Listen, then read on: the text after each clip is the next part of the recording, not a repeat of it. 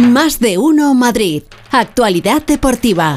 Una y 16 minutos del mediodía con la producción de Carmen Díaz, la firma de la deportiva le echaba yo de menos. Oscar Conde, muy buenas tardes, bienvenido. Muy buenas, ¿cómo estamos? Bien, bien. He sido entrar esta madrugada prácticamente a la redacción. Sí, de, madrugada hemos venido. madrugada y te veo ahí al fondo, veo un chico ahí súper morenazo ahí al fondo de la redacción y ahí está el Oscar ya estamos aquí, pero ya nos iremos otra vez.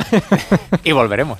Y volveremos, ahí. volveremos. esto es que se vaya al gafe. Es el ciclo de la vida. Y qué, divertido es. Y qué divertido es. Es irse y volver. Y volver. Claro que sí, claro que sí. Y hemos vuelto con una derrota de la selección española femenina en el Mundial. Vaya pañito.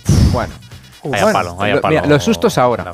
Sí, a ver, siempre hay que tener un día tonto. Pues ya está, que sea pues en esta fase, en la fase primera. 4-0 ante Japón esta mañana. La verdad ha sido un partido muy malo de la selección española, pero bueno, clasificadas para octavos de final, ya estábamos. Eh, segundas de grupo.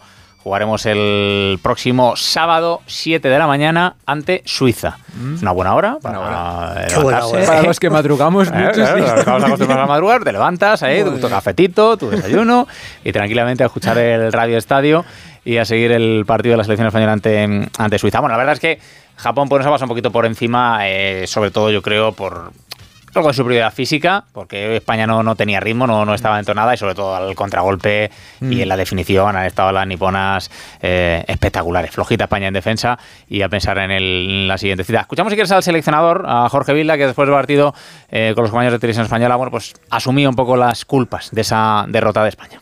El equipo ahora mismo pues está frustrado, con mucha rabia. No he sabido las cosas, me responsabilizo, pero miro para adelante, pienso en el equipo y tengo confianza en meternos en unos cuartos de final. Está claro que no hemos estado a la altura, pero si hay algún responsable de esta derrota soy yo. Pero estoy convencido que el equipo levantará la cabeza, tirará para arriba, estarán más unidas que nunca y saldremos contra Suiza con todo.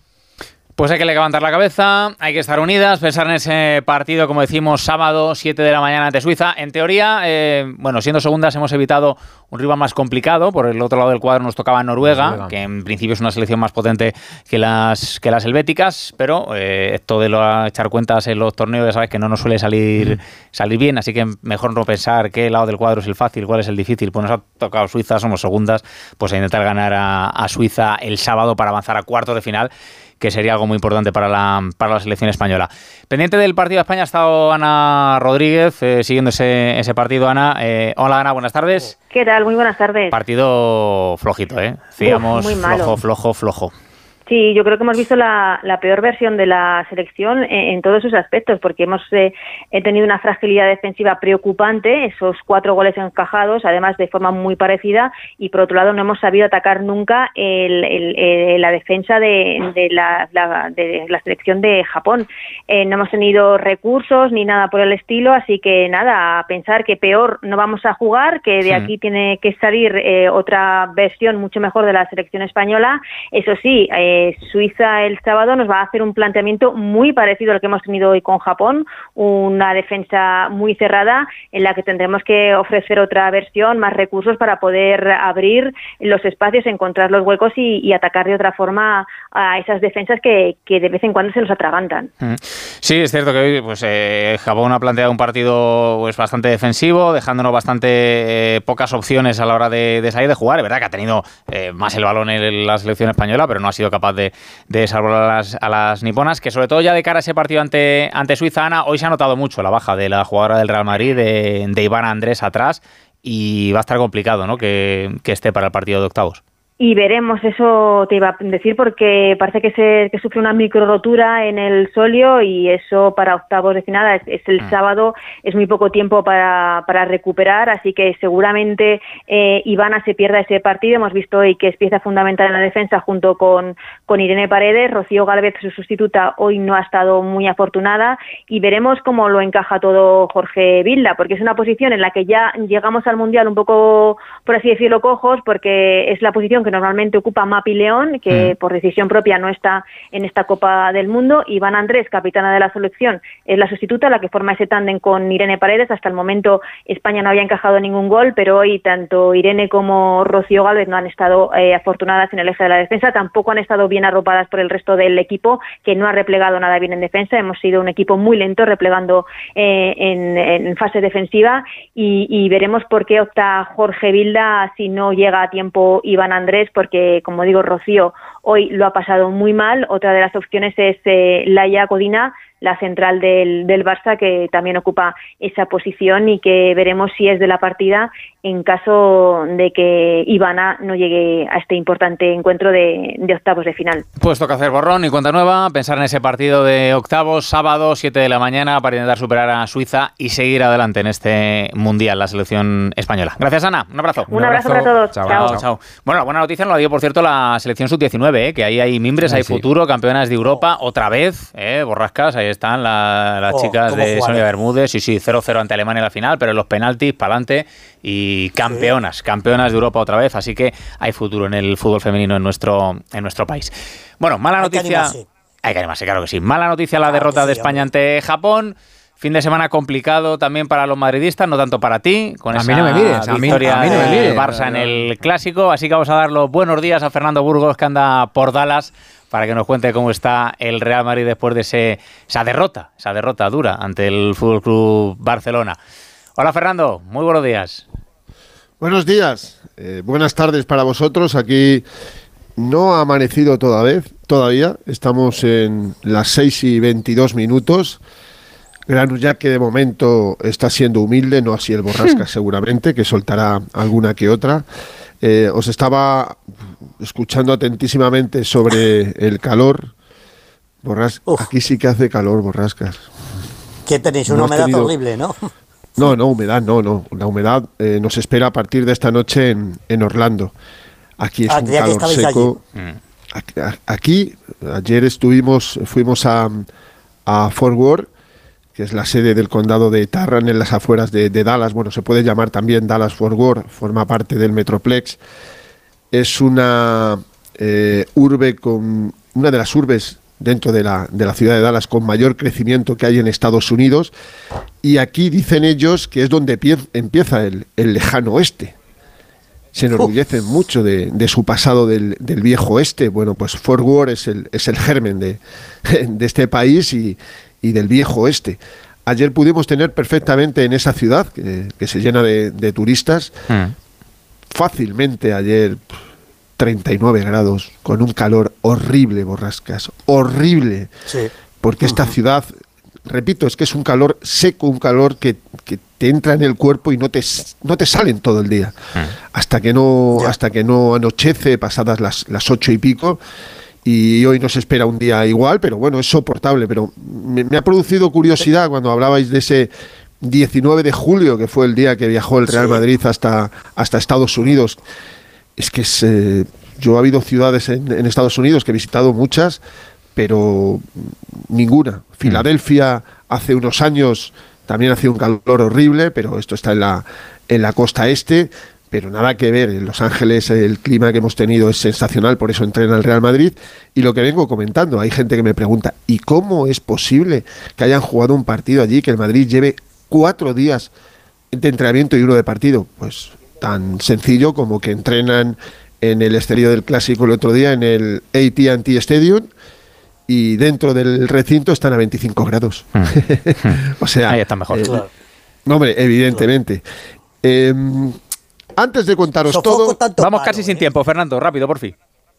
Pues mira, escucha, Granullaque, para ti, después del 3-0, avisa a Carvajal de lo que va a pasar en la temporada oficial. Escuchamos. Carvajal. Perder siempre ante el Barcelona no es, no es plato de buen gusto, pero hay que saber el, momento en el que estamos, lo que significa el partido. Estoy convencido de que en competición oficial les vamos a pasar por, por encima. Tuvimos ocasiones, cinco palos, hemos fallado un penalti. Que estén tranquilos, que, que cuando llegue la hora de la verdad les, les pasaremos por encima. Ganitas de revancha. Dos veces. Hay ganitas. Dos veces.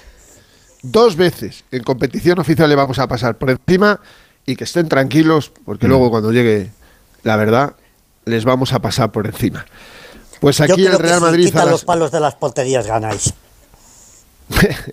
Esto es pretemporada. El Atleti ya le metió ya le metió siete hace cuatro años y luego pasó lo que pasó. Claro. Eh, a partir de las 5 de la tarde hora vuestra, 10 mm. de aquí, el Madrid va a entrenar por última vez en Texas. A las 10 de la noche vuestras, 3 de la tarde de aquí, avión directamente a Florida, a Orlando. Dos horitas y 20 minutos de vuelo. Esta mañana se le van a realizar pruebas médicas a Ferland Mendy. Eh, vamos a ver si tiene rotura o micro rotura en los isquios de la pierna derecha. Se va a perder todo el mes de agosto. Que Rodrigo Goes no entrenó en el día de ayer, pero hoy sí que se espera que lo haga para estar a disposición de Ancelotti para el último partido de esta gira el próximo miércoles, en la madrugada del miércoles al jueves, una y media de la mañana frente a la Juventus de Turín y que amanece el decimotercer día del Real Madrid aquí en Estados Unidos y que a partir de mañana estaremos en la cuarta y última ciudad que va a pisar el conjunto blanco y nosotros el suelo americano. Que lo contamos mañana cuando ya estemos en, Orlando. Pues sí, porque de, Mbappé, salvo que me digan lo contrario, no tenemos nada que contar, ¿verdad, Fernando? Nada como llevo con hoy 13 días pues diciéndolo y, pues contándolo. Esa es la información. El Madrid no va a hacer ningún movimiento porque no es su guerra. Otra cosa es lo que pase de aquí hasta el 31 de agosto. Un abrazo, Fernando. Cuídate, Fernando. Otro para todos. Hasta luego. 31 de agosto ya veremos. Hoy es 31 de julio. Ya sabes que hoy, en teoría, si Mbappé sigue siendo jugador para Saint-Germain, que parece que sí, clink, clink, caja, le tienen que pagar algo de dinerito. Está también ahí lo de Dembélé con el Barça. que la cláusula esta noche pasa de costar 50 a costar 100. O sea, que vamos a ver cómo acaba con el Paris Saint-Germain y con Dembélé también. Bueno, vamos rápido, que nos dé tiempo a todo con el Atlético de Madrid, porque ayer el Atlético de Madrid le ganó al campeón de la Champions. Sí, sí. A Borrascas está sacando pecho. Oh. Hola, Volcondé, muy buenas. Hola, ¿qué tal? Muy buenas. Fíjate si está sacando pecho que ha dicho que estuvo a punto de bañarse en las cibeles, macho. El mundo está loco. El mundo está completamente Se equivocó de plaza. Sobre todo porque fue un gran partido del Atlético de Madrid y un detalle más allá del resultado, Oscar, porque esto, como bien decía antes Fernando, es pretemporada y la pretemporada hay que cogerla con pinzas. Es la intención, la manera. El Atlético de Madrid, el tramo final de temporada del año pasado, intentó sacar la pelota jugada desde atrás y nos dio grandes momentos de fútbol. Y este año, contra un rival como el Manchester City, sigue con la misma idea y la lleva trabajando desde el primer día. Eso es la gran novedad del Atlético de Madrid, que además se le sumaron algunos futbolistas que andaban con problemas físicos y que estuvieron a un gran nivel, como Memphis, como Carrasco. Vamos a ver si le respeta las lesiones porque son futbolistas muy importantes para el equipo del Cholo Simeone, que ha salido de Seúl. Es un viaje eh, transoceánico. Va a llegar casi a las 6 eh, de la tarde, hora española, 10 eh, de la mañana, a Monterrey, a México, donde la próxima madrugada del miércoles al jueves, a las 3 de la mañana, va a jugar contra la Real Sociedad. en esos dos partidos que va a jugar contra equipos españoles en continente americano. Y por cierto, en esa expedición, Oscar, no está Carlos Martín, el chico que hizo el otro día el segundo gol contra el combinado de futbolistas de la Liga Coreana, porque en vez de ir a Monterrey con sus compañeros, ha cogido un avión hacia Madrid, va a salir cedido, se va a eh, oficializar en las próximas horas al Club Deportivo Leganés, tenía muchas novias, es un futbolista muy interesante y el gato al agua se lo va a llevar el Leganés, que va a disfrutar de un buen futbolista en progresión con el Atlético de Madrid. Pues a la fichaje para el Lega procedente del, del Atlético. Gracias, Hugo. Un abrazo, Hugo. Buenas tardes. Bueno, victoria de prestigio de la Leti ante el City y empate de prestigio también el del Rayo este fin de semana. Juan Ramón Luca, muy buenas. Muy buenas, Óscar. ¿Qué tal? Pues sí, el Rayo Vallecano, como tú lo has dicho, este sábado cosechó un empate ante un Oporto que esta temporada jugará la Champions y que finalmente conseguía igualar el partido con un gol en el minuto 98. A los de Francisco todavía les quedan dos amistosos previos al arranque de la liga, que empieza para ellos el, día 11 de agosto, y que recordemos este miércoles 2 se medirán al Valladolid en el José Zorrilla y el próximo domingo 6 se verán las caras contra el Brighton en su ciudad homónima de Inglaterra. Bueno, pues así está la pretemporada del Rayo y cómo está la del Getafe. Mario Díez, buenas tardes. Buenas tardes, Oscar, ¿qué tal?